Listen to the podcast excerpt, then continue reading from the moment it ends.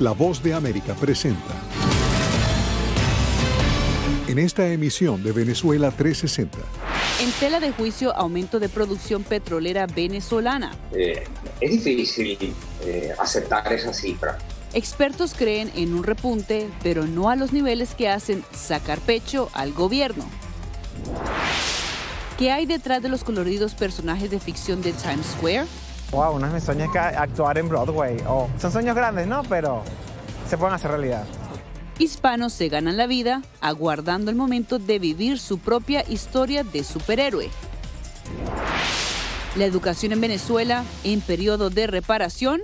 Realmente nadie quiere estudiar educación por, porque es una carrera que no produce dividendos económicos. Más que falta de estudiantes, preocupa la falta de maestros y profesores.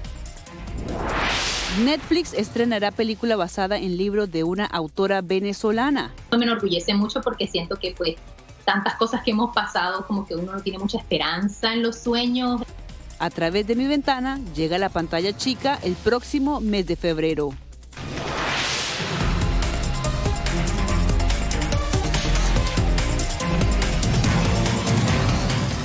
Bienvenidos a esta edición de Venezuela 360. Desde Washington les saluda Cristina Caicedo Smith. Bueno, comenzamos con un tema que definitivamente marcará pauta en la economía venezolana este año. Se trata del anuncio hecho por el presidente Nicolás Maduro sobre la producción petrolera que alcanzó el millón de barriles por día. Pues expertos en la materia y recientes informes independientes que monitorean las operaciones de petróleo a nivel mundial aseguran que la realidad es muy diferente. Consideran que si bien ha habido un repunte, no es del monto que se necesitaría para llegar a la cifra anunciada por el jefe del Ejecutivo. Estamos con Jaime Moreno. Eh, Jaime, ¿qué dicen los analistas sobre esta cifra de un millón de barriles y por qué algunos consideran que no es creíble? Hola Cristina, los analistas consideran que no es creíble ese aumento extraordinario que está reportando el presidente de Venezuela, Nicolás Maduro, que es casi de 400 mil barriles de petróleo diarios en apenas cuatro meses. Dicen que no es creíble porque ni siquiera en la época de la gran bonanza petrolera de Venezuela se llegó a este aumento pero explica las razones por las cuales sí podría estar presentándose un repunte. Recuperar un pozo. Con bombos y platillos y antes del fin de año, el presidente venezolano daba la noticia. Este año llegamos a un millón. La meta del próximo año es llegar a dos millones de barriles diarios. Por un lado, la cifra anunciaría que 2022 comenzó con buen pie para la industria petrolera venezolana, pero por otro, analistas expertos en el área tienen dudas. Es difícil eh, aceptar esa cifra. Eso implicaría que en cuatro meses la producción aumentó en 400 mil barriles por día. Eso es muy difícil porque en toda la historia de Venezuela, el año que más aumentó la producción petrolera llegó a algo más de 190 mil barriles diarios el aumento. Eso fue en 1998, con, con, en plena apertura petrolera, con el máximo de inversión. Pero en este momento prácticamente no hay inversión. Hasta diciembre de 2021, el indicador de taladros de perforación de petróleo activos en el mundo que monitorea la compañía de servicios de petróleo Baker Hughes no reportaba ninguno funcionando en Venezuela. No obstante, PDVSA suele disputar este indicador porque considera que no incluye los equipos de la compañía y el mantenimiento hecho a algunos pozos que estaban paralizados.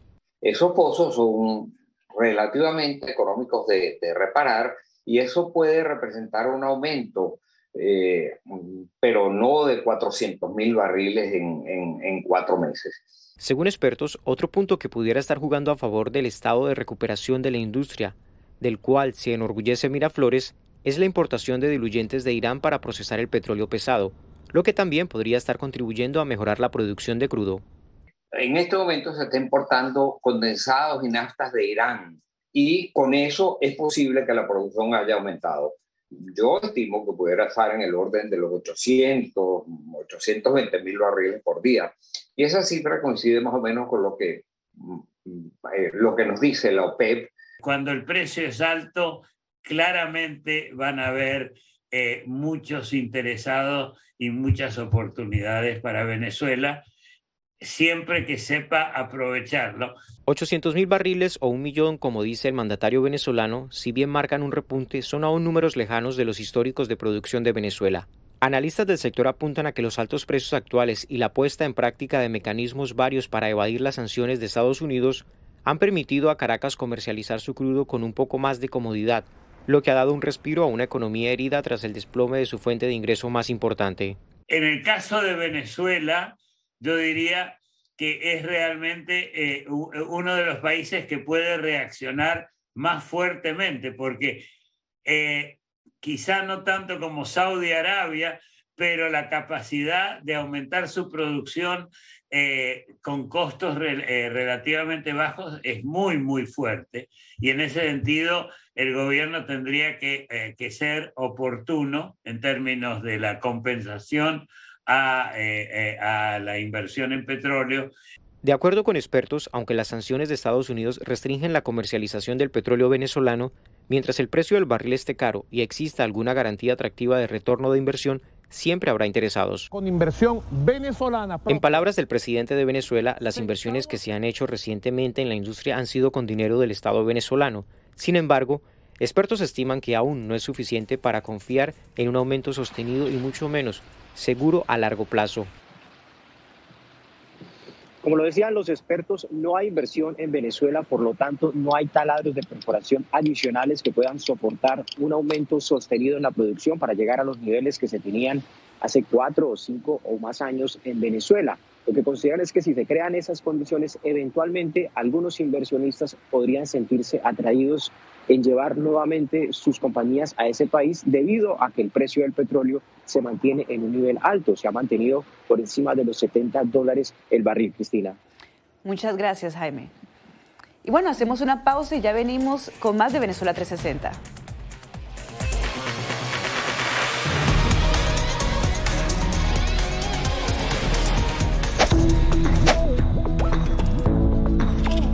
La Organización Mundial de la Salud asegura que las mascarillas son esenciales para eliminar la transmisión del nuevo coronavirus y salvar vidas. Por ello recomienda su uso cuando se está en lugares concurridos, donde no se pueda mantener el distanciamiento social y en lugares con poca ventilación.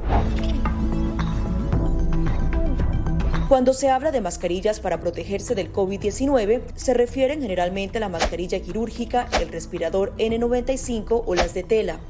Las mascarillas quirúrgicas planas, rectangulares y desechables protegen al portador de gotas de partículas grandes del virus e impiden que los enfermos la esparzan cuando tosen o estornudan.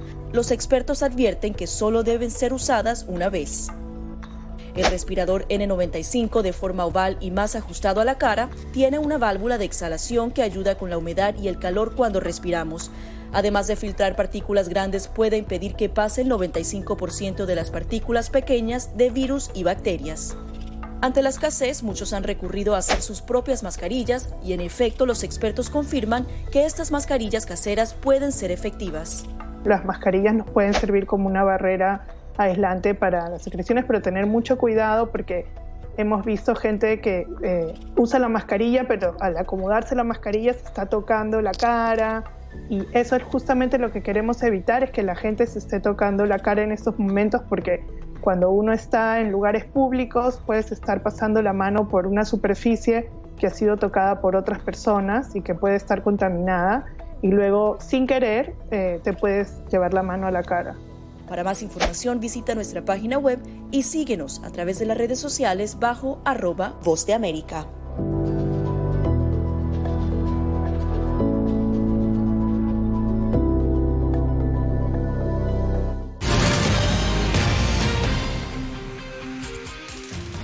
Times Square es uno de los lugares más emblemáticos de la ciudad de Nueva York que a diario abriga a miles de turistas y transeúntes y justo allí se da cita una gran cantidad de hispanos que quizá sin tener conciencia del todo forman parte irreemplazable del conjunto de estas calles. Son personas que se visten de diversos personajes de ficción como Superman o el Chapulín Colorado y divierten a los asistentes con bailes y movimientos para, darle vida tanto al disfraz como sus propios sueños. Ronen Suar conversó con algunos de ellos y nos cuenta qué esconden debajo del maquillaje.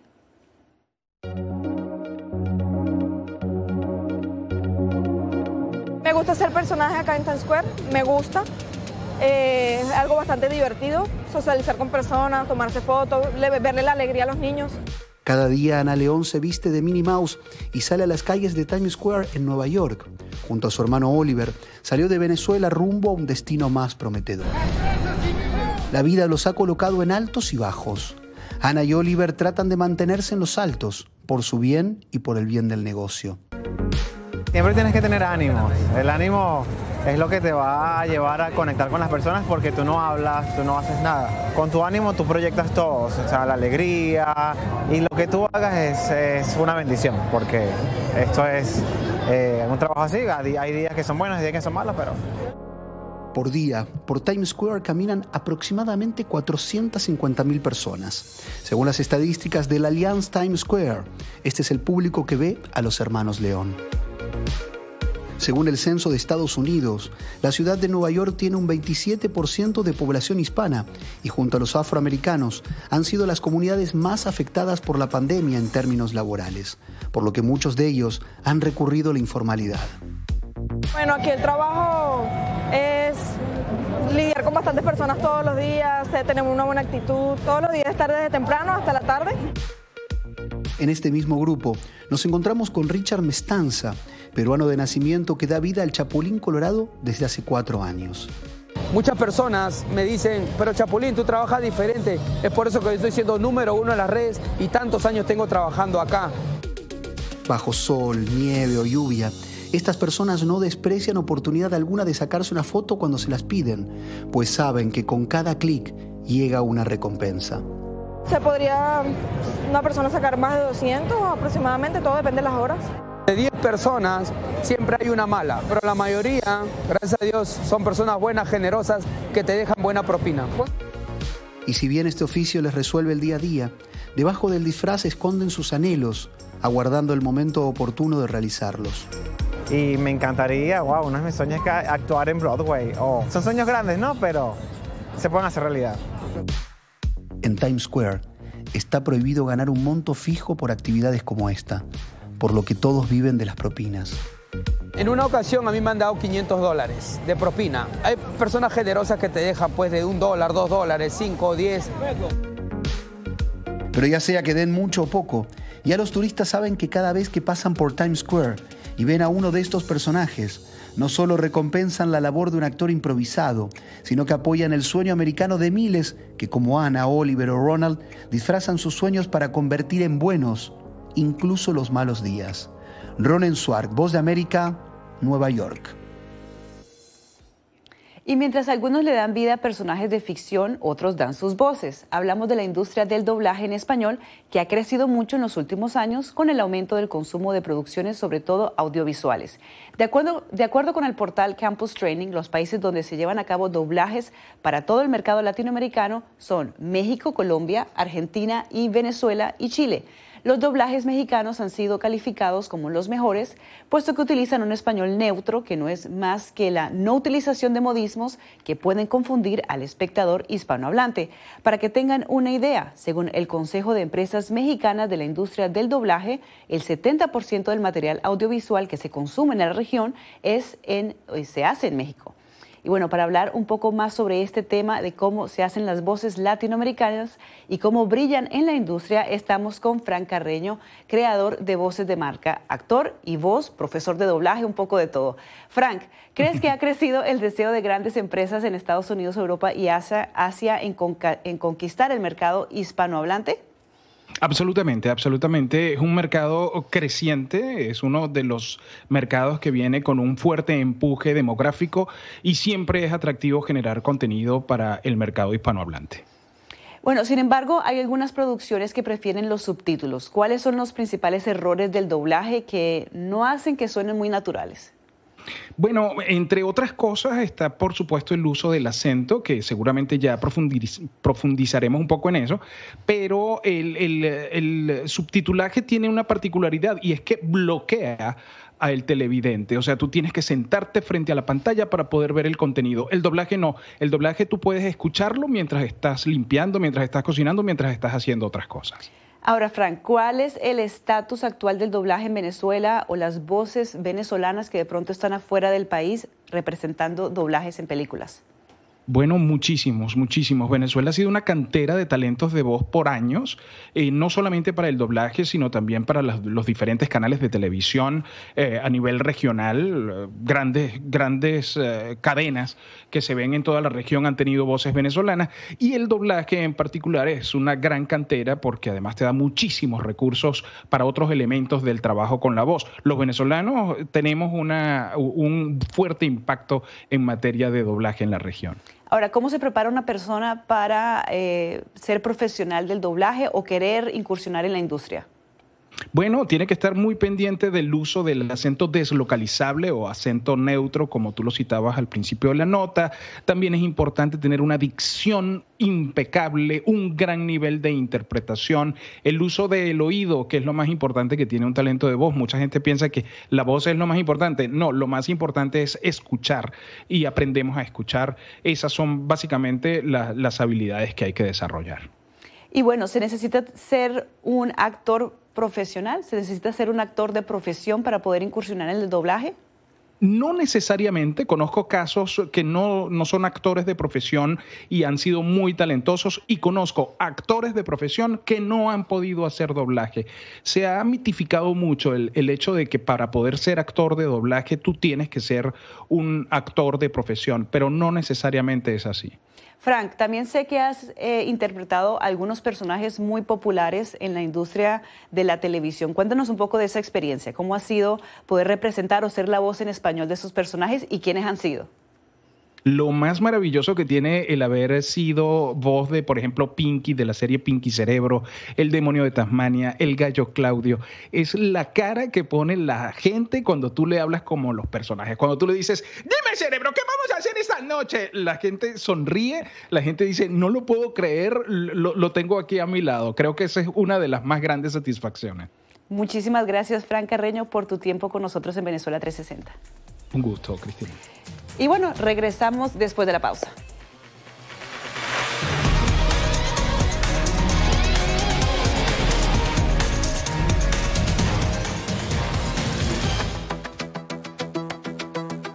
En momentos de crisis políticas y sociales, algunos gobiernos autoritarios recurren al bloqueo del acceso a Internet como herramienta para detener la información que entra o sale de su país.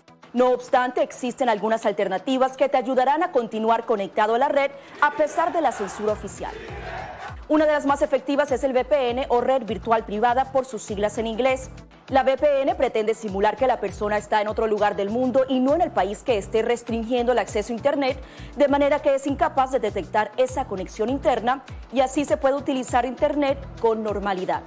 Las ofertas de VPN en el mercado son muchas y las puedes buscar escribiendo las iniciales VPN en los motores de búsqueda, pero es importante descargarla o adquirirla antes de perder la conexión al Internet. Aquí te ofrecemos algunas opciones.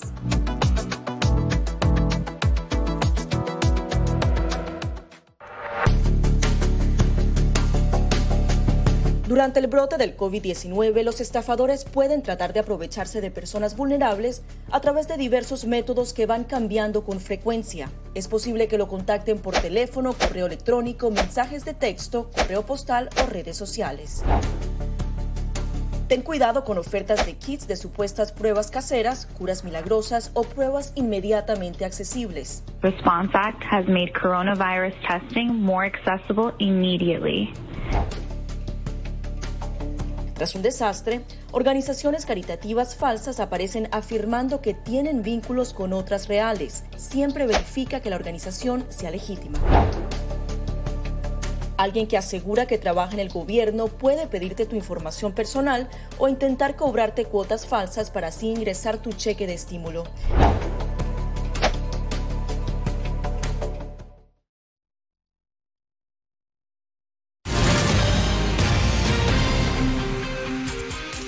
Entre el 40 y 50% de los docentes afiliados al sistema educativo han abandonado las aulas en Venezuela debido a los precarios salarios, esto según datos oficiales. Sin embargo, y aunque no manejan cifras exactas, los gremios educativos afirman que la mayoría de los educadores deja la enseñanza para dedicarse a oficios que generen más ingresos. Adriana Núñez Rabascal tiene los detalles. Tras el receso navideño, Venezuela volvió a las aulas esta semana con un reto que se ha vuelto constante desde hace tres años, suplir las vacantes de profesores y maestros. Realmente nadie quiere estudiar educación por, porque es una carrera que no produce dividendos económicos, que no tiene la seguridad social que tenía otrora eh, años anteriores con salarios que no superan los 10 dólares por mes en el sistema público y que rondan los 150 dólares mensuales en colegios privados, dedicarse de lleno a la enseñanza no permite a los educadores ni siquiera alimentarse. Hay quienes están dedicándose a la costura, lavando carro, haciendo de zapatero, o sea, todos los oficios posibles. Con posgrado y maestría en psicopedagogía y más de 20 años de experiencia, Claxelis Fagundes gana apenas 10 dólares por mes. Por ello, cuenta que tiene un empleo adicional y los fines de semana vende panes artesanales. Yo diría que no existe la palabra sobrevivencia en tanto el docente no busque la manera de paliar, la manera de ejecutar otras acciones que le permitan traer sustento a sus hogares.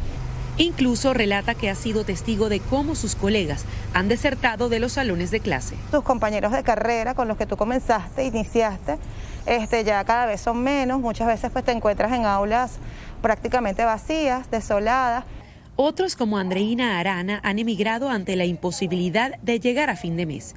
Andreina dejó su carrera de 20 años como maestra de preescolar para instalarse en Atlanta, lejos del pizarrón y los colores porque yo ejercía la educación, en, o sea, vamos a decir así, pues formal, como maestra en las mañanas, en las tardes daba clases particulares y luego los fines de semana también tenía una que otra cosa donde, como quien dice uno, este, pues mataba algún tigrito como para completar, pues, porque evidentemente, pues, no, no, no alcanzaba para nosotros pagar un alquiler y una cantidad de cosas. En el preescolar donde yo ejercí, y de verdad que fue mi familia, mi casa durante 20 años, eh, creo que las que quedan eh, para, que, para ese momento, creo que son dos o tres maestras de esa época. Todas las demás han tenido que emigrar.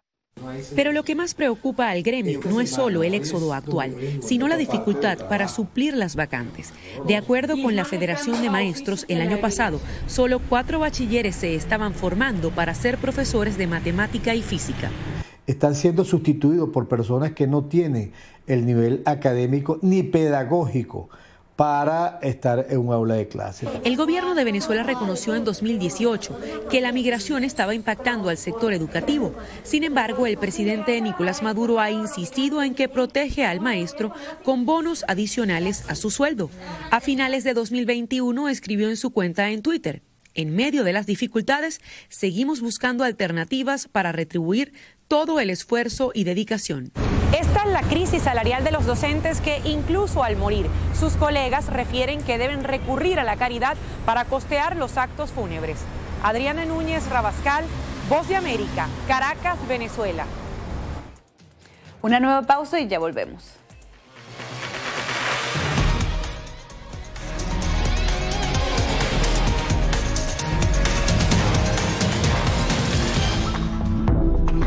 Cuando ellos me traen un tema un poco delicado o fuerte, yo siempre les pregunto primero, ay, ¿y dónde oíste eso? ¿Quién te lo comentó?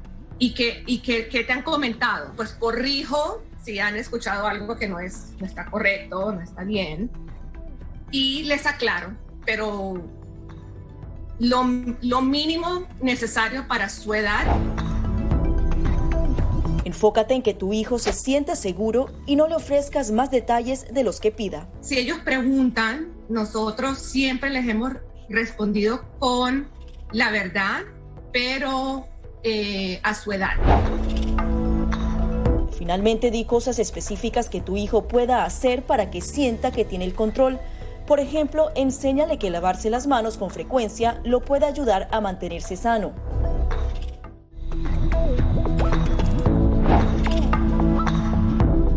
Permitas que interactúe con personas o animales fuera de la casa. Si una persona de la casa se enferma, evita que tenga contacto con tu mascota. Designa a un miembro de la familia o un amigo para cuidar a tu mascota a corto o largo plazo en caso de que tú no puedas. Limpia sus patas una vez que regreses a casa, pero no uses productos tóxicos para ellos como toallitas desinfectantes. Usa champú para bebés y aceite de coco en sus patas si notas picazón o sequedad. Prepara un kit de emergencia que incluya un suministro de medicamentos por 30 días y al menos dos semanas de alimentos y otros suministros. Asegúrate de que todas las mascotas lleven collares y etiquetas con información actualizada como nombre, número de teléfono y necesidades médicas urgentes.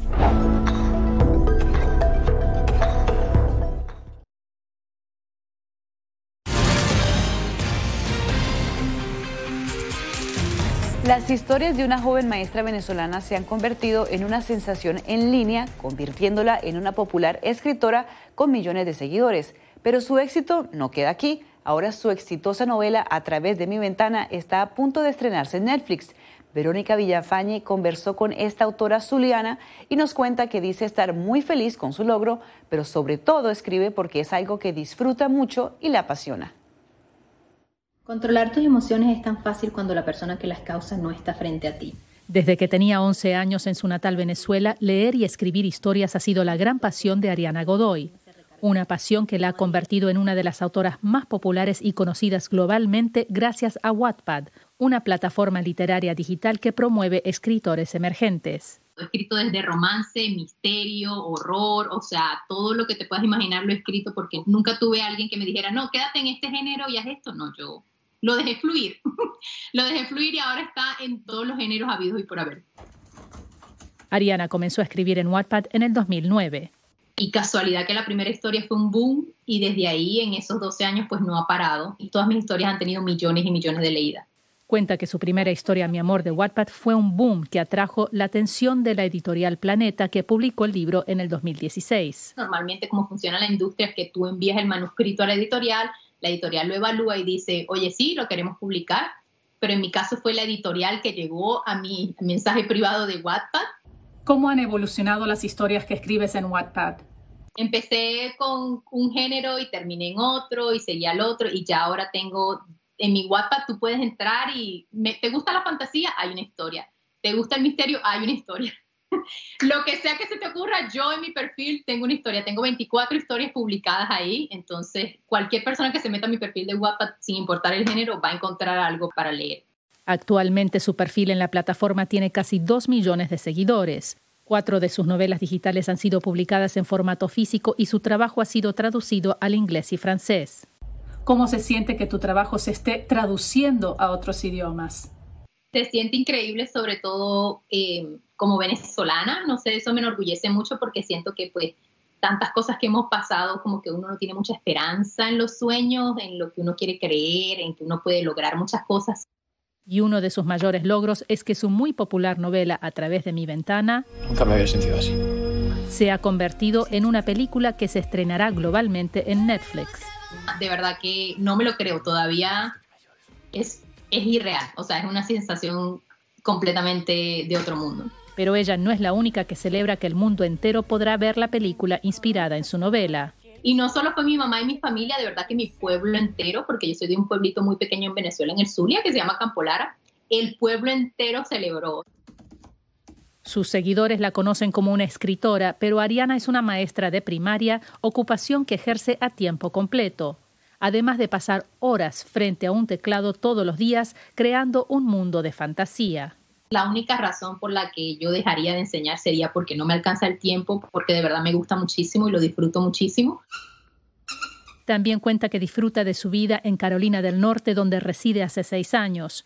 Por lo pronto, está entusiasmada con el giro que le ha dado la vida. Aunque suene ridículo, todo comenzó con la clave. A través de mi ventana es una historia de amor adolescente sobre una jovencita enamorada, un guapísimo vecino y una conexión de Wi-Fi. Los productores de la película ya le mostraron un adelanto de lo que será su libro en la pantalla chica. Me encanta lo que he visto y estoy muy feliz con el resultado. A través de mi ventana se estrenará globalmente en Netflix el próximo 4 de febrero. Verónica Villafañe, Voz de América, Los Ángeles. Y haya sido producto de la pandemia el tiempo de sobra o las ganas de hacer algo diferente. Es lo que ha causado el auge de una escuela de trapecistas aquí en la capital estadounidense. Según el portal Washington.org, Los hispanos conforman el 11% de la población de la ciudad y va en aumento. En esta escuela, el menor de los estudiantes tiene 6 años y la mayor más de 80. No requiere destreza física previa, solo las ganas de volar por los aires y confiar en la fuerza propia y de los compañeros. Este grupo de artistas voladores trabajan además con el programa Surf Your City, que ayuda a personas de bajos recursos. ¿Sería algo que usted intentaría? Gracias por habernos acompañado. Les habló Cristina Caicedo Smith. Ooh.